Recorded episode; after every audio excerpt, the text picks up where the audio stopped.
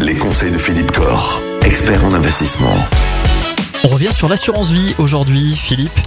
L'assurance vie après 70 ans. Est-ce que c'est encore une bonne idée de souscrire un nouveau contrat d'assurance vie alors qu'on est déjà à la retraite? Euh, oui, Michael, c'est un bon sujet. J'aimerais qu'on en parle parce que j'aimerais m'inscrire un peu en faux par rapport à, une idée répandue, même par rapport à ce que beaucoup de conseillers affirment en disant, écoutez, non, à passer 70 ans, bah, l'assurance vie, non, ça n'a plus aucun intérêt. Eh bien, je, dis non, je ne suis pas d'accord. Je pense qu'après 70 ans, ce qu'il faut, c'est bien connaître les règles. Avant 70 ans, effectivement, on a cet avantage successoral qui est que lorsqu'un contrat est souscrit avant son 70e anniversaire, en cas de décès, les bénéficiaires peuvent disposer de 152 500 euros par bénéficiaire en droit de succession. C'est top.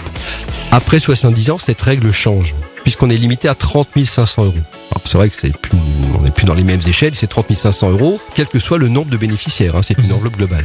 Par contre, à ces 30 500 euros s'ajoutent également tous les intérêts, toute la valorisation du contrat qui échappe au droit de succession. Alors moi je suis désolé, mais aujourd'hui à 70 ans, on n'a pas encore les deux pieds dans la tombe, même pas un Eh non. pied et demi, même pas un pied. quoi. Donc on a quand même une espérance de vie aujourd'hui qui est encore de 10, 15, voire 20 ans, enfin sans, sans aucun problème. Et il faut savoir qu'en 10 ans ou en 15 ans, un capital peut doubler. Allez, je dis n'importe quoi, je mets 100 000 euros sur un contrat d'assurance vie après 70 ans. Bien sûr, il n'y a que 30 000 euros s'il m'arrive quelque chose qui échapperont au droit de succession. Mais si mes 100 000 deviennent 150 000, voire 200 000, eh bien, sur mes 200 000, j'aurai les 100 000 de gains et les 30 000 d'abattement.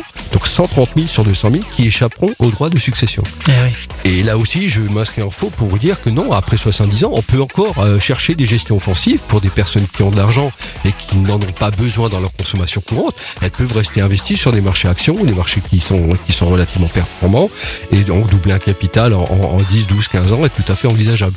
Donc après 70 ans, souscrivez des contrats d'assurance vie. Oui, absolument. Et les contrats d'assurance vie d'un côté, puis de l'autre côté les contrats de capitalisation. Alors ça c'est autre chose. Et souvent, on, on confond les deux. Donc, Voilà. euh, voilà Bah, il faut pas. Parler un peu. Voilà. On va faire le distinguo. pareil. C'est pas pareil. Les contrats de capitalisation, on en parle demain avec vous, Philippe. En attendant, si vous avez besoin de conseils personnalisés, n'hésitez pas à aller voir Philippe Corr. Ça se passe à Mulhouse, installé depuis 25 ans maintenant. Euh, C'est au Grand Rex, GKFP, GK Finance et Patrimoine, euh, sur Internet aussi, gkfp.fr. À demain À demain, Michael.